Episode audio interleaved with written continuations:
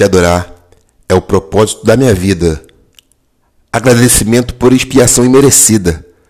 Neste mundo onde todos não têm tempo, para te adorar vou sempre encontrar algum momento. Não vou deixar meu cotidiano sufocar a adoração que a ti tenho que entoar. Entre estudos, trabalhos e outras pessoas que eu amo, não vou mais te deixar em segundo plano.